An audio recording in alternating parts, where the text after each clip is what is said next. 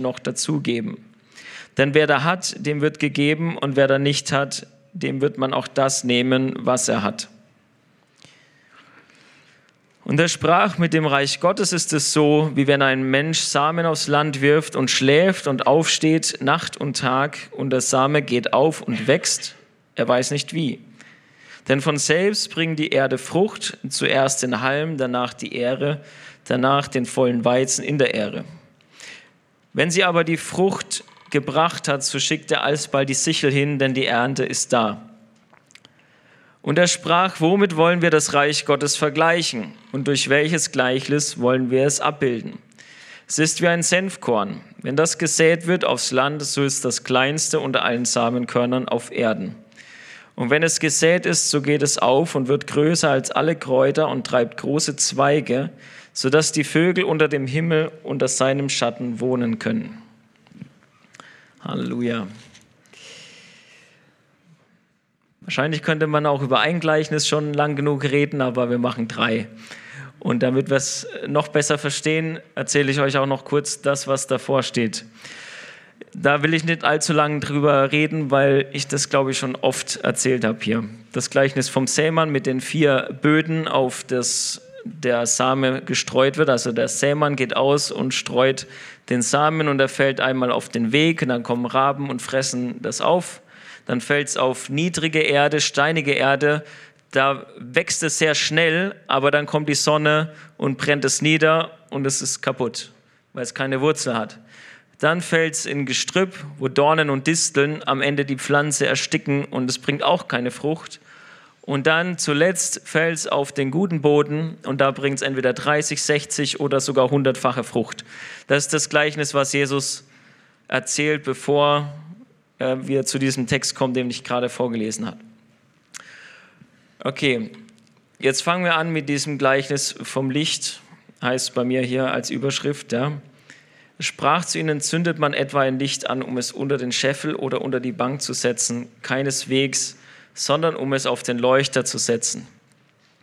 Jetzt kann man sich überlegen, was das Licht ist.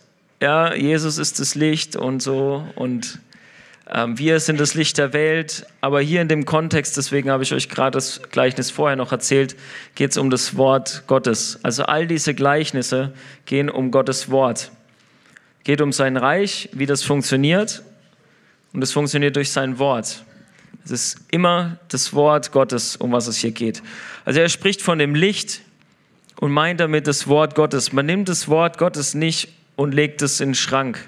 Ja, also wie wir das oft machen. Ne? Wir haben unsere Bibel und ganz viele Menschen in Deutschland haben eine Bibel, manchmal so alt, dass man sie gar nicht mehr lesen kann, weil es auf Altdeutsch ist oder in einer Sprache, die kein Mensch versteht. Und es liegt im Schrank und verstaubt, aber es hat keine Möglichkeit zu leuchten.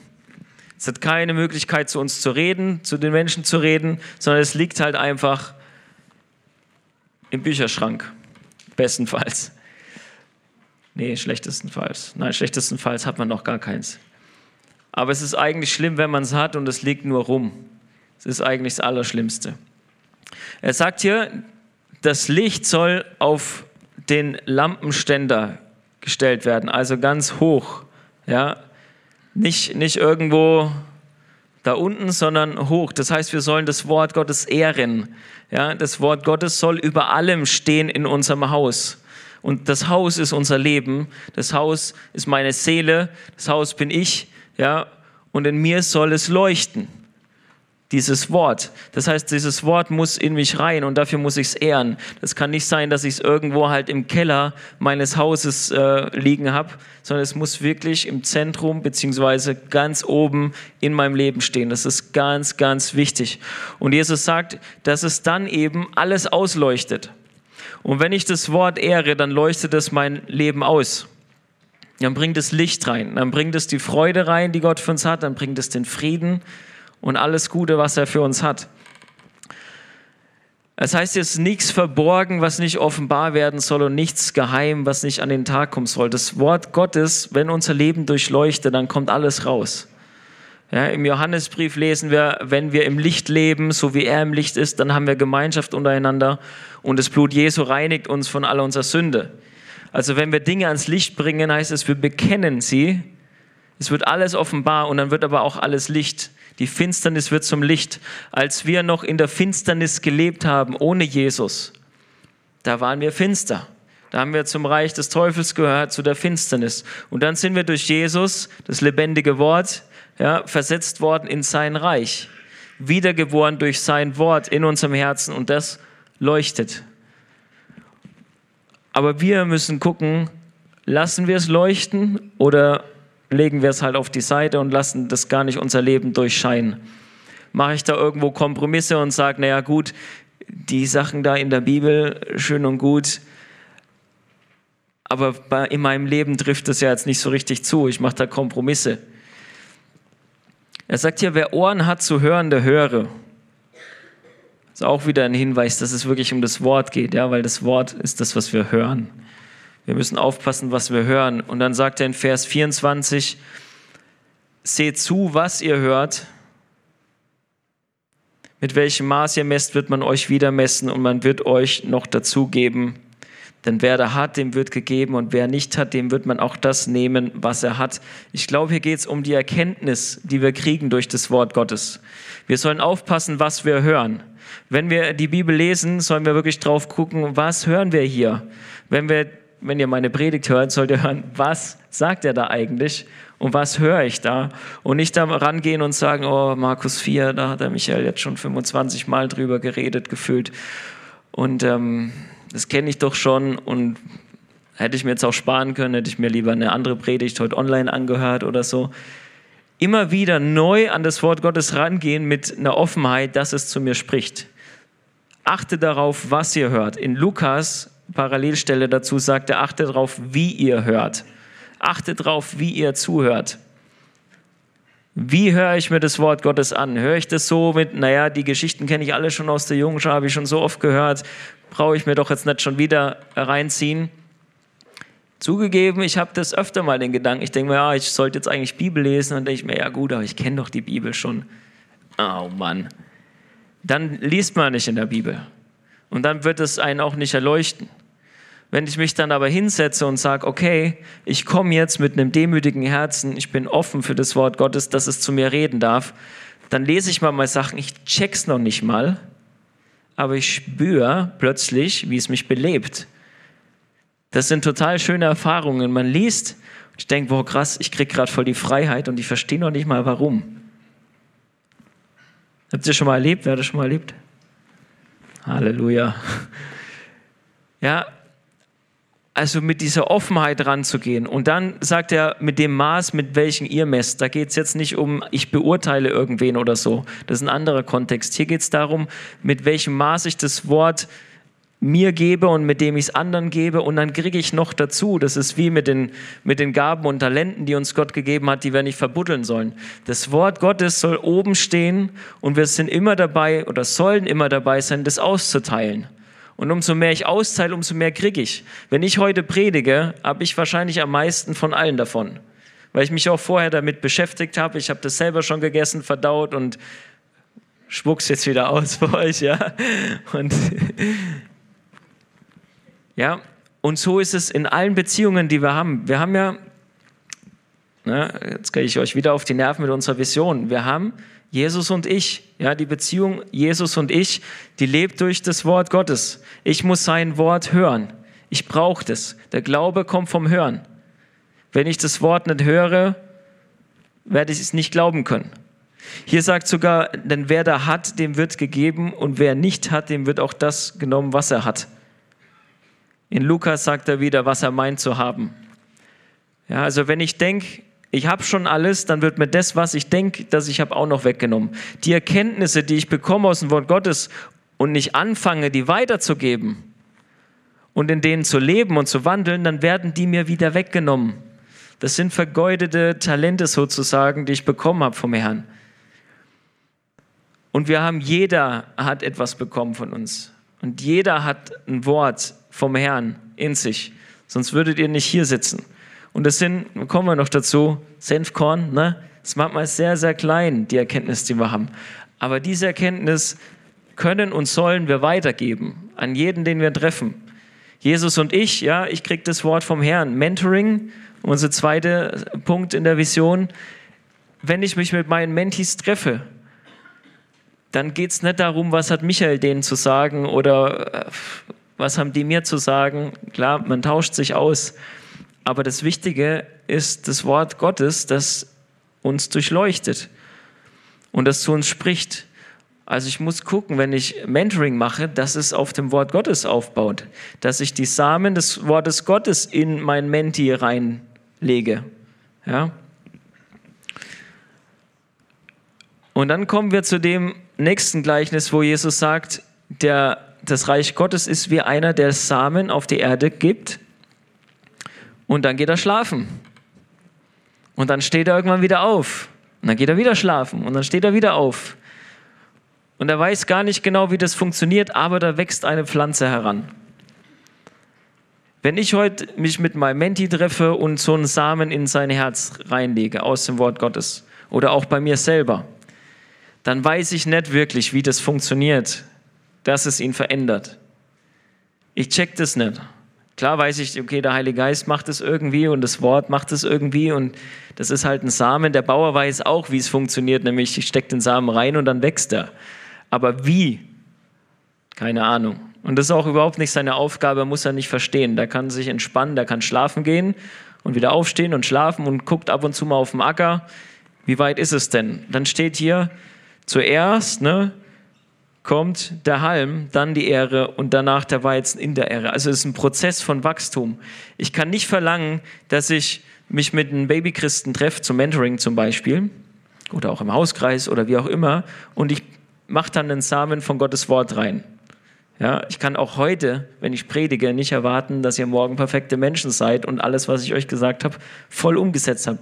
Aber was ich erwarten kann, ist, dass ich jetzt einen Samen in euer Herz lege und dass der irgendwann Frucht bringt. Und da wird irgendwann so eine Halm auftauchen. und dann wird man merken, wow, das sind ja Fortschritte. Der Mensch hat angefangen, seine Bibel zu lesen. Der Mensch hat angefangen, Wort Gottes anderen weiterzugeben. Wenn es vielleicht auch nur klein ist. Und irgendwann wird es so fruchtbar, dass man es sehen wird. Was auch spannend dabei ist, ist, wenn wir auf dieses andere Gleichnis, wo ich jetzt nicht so viel gesagt habe, dazu kommen, mit den vier Böden. Du weißt am Anfang nicht, wenn du es aussiehst, wird da, ist das ein fruchtbarer Boden. Ja, aber du musst es reinstecken und vertrauen, dass dieser Samen gut ist. Aber den Boden, den kannst du auch ein Stück weit beackern und so weiter. Aber hier, ich glaube, in dem Gleichnis geht es voll darum, dass wir eigentlich ruhen können in dem, was Gott macht, in dem, was der Heilige Geist tut. Wir geben das Wort weiter und dürfen darauf vertrauen, okay, da wird was rauskommen. Und heute Morgen haben wir gehört, ähm, Candida hat es gesagt, als, als Kind haben sie Kinderbibel gelesen. Das sind kleine Samen, die gehen irgendwann auf. Wie viele Jahre hattest du gesagt? 30, 30 Jahre? 32 Jahre bist du Christ und jetzt fängt es in ihrer Familie an, das Samen, da kommt der Halm raus. Da ist auch noch nicht alles reif. nach, so vielen, nach so vielen Jahren. Aber das gibt mir doch die Hoffnung, dass ich die Samen austeile und da kommt Frucht raus, irgendwann. Und ich muss einfach nur warten und geduldig sein und in der Zeit sehe ich natürlich weiter. Ja. Aber auch dieser Tag- und Nachtrhythmus, den Jesus hier erwähnt, wie oft sind wir in diesem, oh, ich muss immer irgendwie schaffen, schaffen, ne? Jesus hat gesagt, ich mache nur das, was ich den Vater tun sehe. Der Vater hat zum Beispiel am siebten Tag geruht von seiner Schöpfung. Der hat auch Pause gemacht. Und wir müssen auch Pause machen. Wir müssen gucken, das, was Gott sagt, das machen wir. Und dann lassen wir den Teil, den er macht, ihn machen. Und hören auf, da rum zu kontrollieren, hören auf, da an dem Pflänzchen zu ziehen und zu zerren und versuchen, es in die richtige Form zu bringen, sondern wir sind die, die den Samen geben. Wir müssen gucken, dass wir den richtigen Samen austeilen. Weil ich kann ja auch Müll anpflanzen.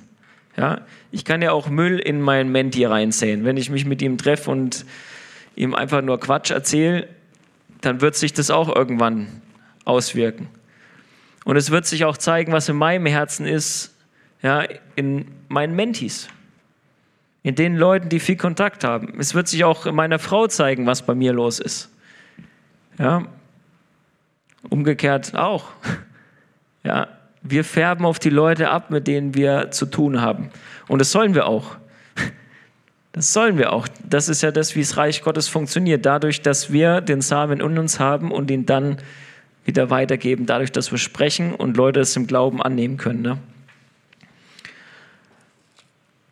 Also da können wir aussehen und wir können gelassen sein. Und bitte seid geduldig mit den Leuten. Mit den Leuten, die ihr begleitet. Erklärt ihnen Dinge, erklärt sie ihnen wieder, erklärt sie ihnen wieder. Aber seid geduldig und erwartet nicht, heute habe ich es dir doch erzählt, warum hast du es heute nicht noch umgesetzt? So, warum, ne? Was ist hier los? Es ist ein Prozess, wo wir, wo wir drin wachsen.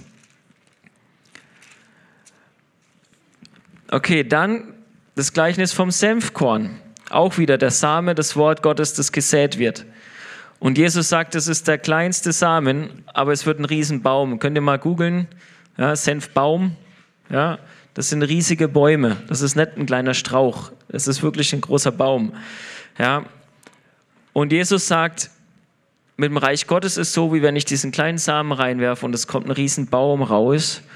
Und dann können sich sogar die Vögel unter dem Himmel darunter verstecken. Und manchmal ist es so mit uns auch. Ne? Wir denken ja, aber das, was ich jetzt an Wort habe vom Herrn, das ist ja nur ganz, ganz mini klein. Ich habe ja nichts weiterzugeben. Aber du weißt nie, was da für ein Baum rauswachsen kann, wenn du einen Samen da reingibst. Wenn du nun die kleinste Erkenntnis, die du hast aus dem Wort Gottes, jemandem weitergibst, das kann Leben retten. Es kann tausende Leben retten, Millionen, wer weiß es, wie groß der Baum wird kann sein, dass du die Straße entlang gehst und machst wie Jones und einfach zu ihm sagst, Jesus liebt dich. Der Typ streut die Samen einfach aus, ja, wie halt so ein Sämann das macht.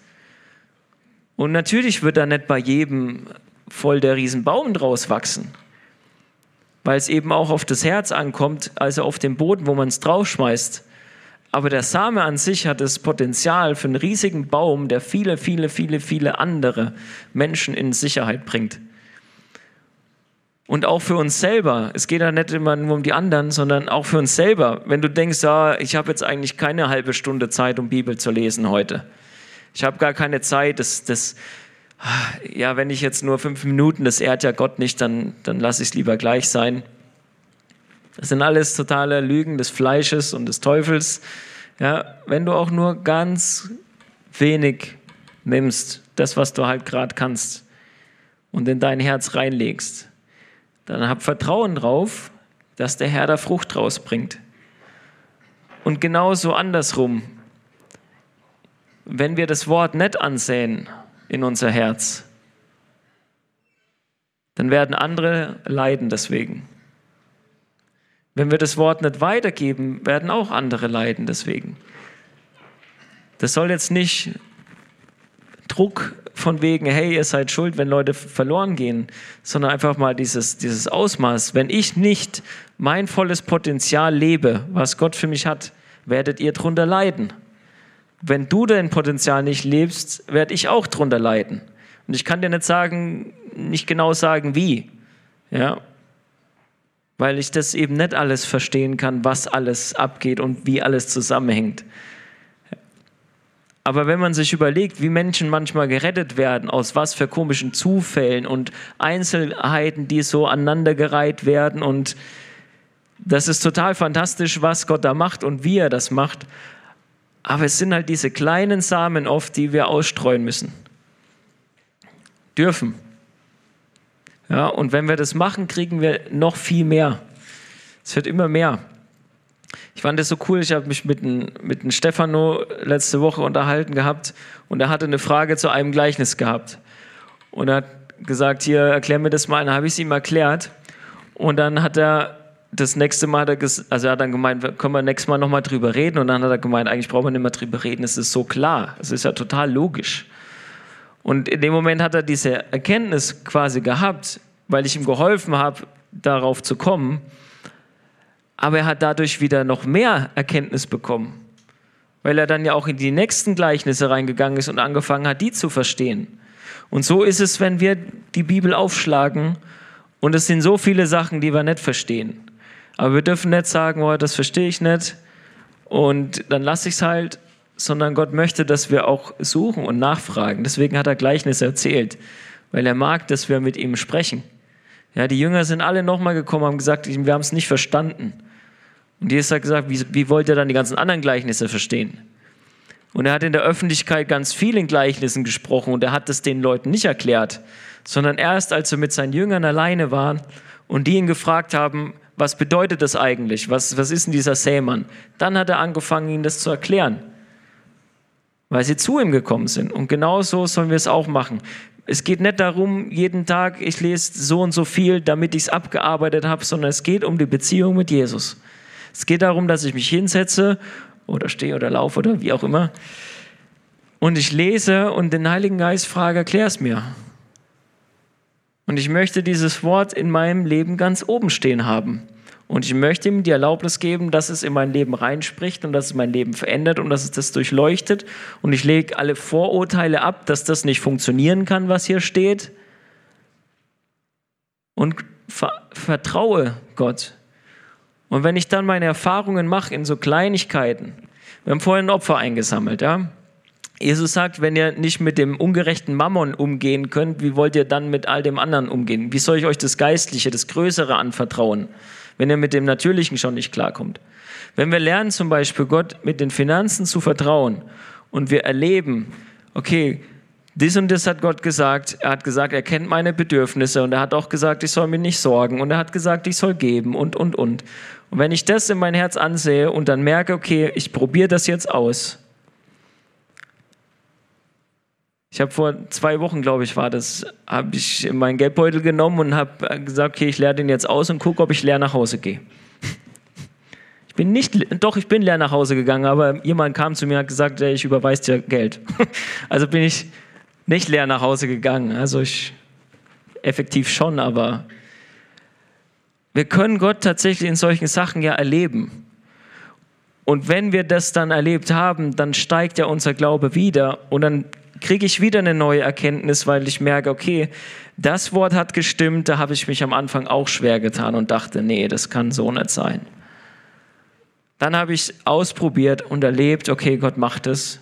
Und ich komme auf ein anderes Wort und denke, boah, das ist jetzt aber hart. Blut trinken und Fleisch essen von Jesus. Keine Ahnung, was das heißt. Das ist mir zu hart. Ich lese jetzt mal eine Woche keine Bibel mehr. Nee, dann bleib, muss ich da dranbleiben und, und ihn halt fragen, was bedeutet das? Und gleichzeitig muss ich ja auch nicht alles verstehen, das ist ja das Schöne. Ich habe ja keinen Stress. ja, der Heilige Geist kann mir offenbaren, was er will zu der Zeit, wenn es dran ist. Es ist nicht immer die Erntezeit. Es ist auch mal die Zeit, wo man nichts sieht und dann kommt der Halm und dann kommt die Ehre und dann der Weizen in der Ehre. Ich kann mit mir selber geduldig sein, ich kann mit anderen geduldig sein. Soll ich auch. Ja, auch mit mir selber. Wenn du mit dir selber nicht barmherzig bist, bist du auch mit anderen nicht barmherzig. Wenn du feststellst, dass du andere immer verurteilst oder unbarmherzig bist, dann frag dich mal, wie du dich selber siehst. Also ob du dich selber auch so es kann ganz stark daran hängen, dass du dich selber eigentlich auch fertig machst und nicht selber zu dir barmherzig bist. War jetzt so eine Randbemerkung. Okay, ich bin eigentlich schon fertig. Also nochmal, Gottes Wort ist Licht und ist ein Same. Ich gebe ihm die oberste Autorität in meinem Leben ich stelle es ganz oben hin. Ich lasse meine eigenen Vorstellungen weg und ordne mich dem Wort Gottes unter. Dann kann es immer leuchten. Ich demütige mich unter das Wort Gottes. Und jede Erkenntnis, die ich habe, die gebe ich auch weiter. Die erzähle ich anderen. Dass das Wort immer in meinem Mund ist, immer in meinem Kopf ist. Und dann werde ich noch mehr bekommen. Und Bibellesen wird Spaß machen. Es wird Spaß machen, weil ich da sitze und tatsächlich ernährt werde vom Wort Gottes. Ich darf die Früchte essen. Und noch das kleinste, die kleinste Erkenntnis, die ihr habt, nimmt sie und erzählt sie jemand anders. Und pflanzt diese Samen in den Menschen um euch rum und guckt, kommt da vielleicht schon ein Halm. Ja? Und freut euch auch über die Halme, wenn da was anfängt zu wachsen. Und freut euch über diese ganz kleinen Samenkörner, die ihr austeilen dürft. Halleluja. Okay. Ich hoffe, ich habe euch ein bisschen Hunger gemacht auf das Wort Gottes. Ihr müsst halt trotzdem jetzt auch selber dann noch lesen, ne? Ist klar. ja. Aber das will ich euch mitgeben. Halleluja. Jesus, ich danke dir. Ich danke dir, dass du das Licht der Welt bist und dass du unser Leben erleuchtest. Und danke für dein Wort. Und ich bete jetzt wirklich, dass genau diese Dinge, die wir besprochen haben, jetzt passieren mit diesem Wort. Dass es, auch wenn es klein aussieht und nicht hochrangig theologisch dargelegt, ich bete, dass dieses Wort wirklich Frucht bringt in jedem einzelnen Herzen. Ich bete, dass wirklich ein Hunger entsteht nach deinem Wort und dass die Früchte erkennbar werden.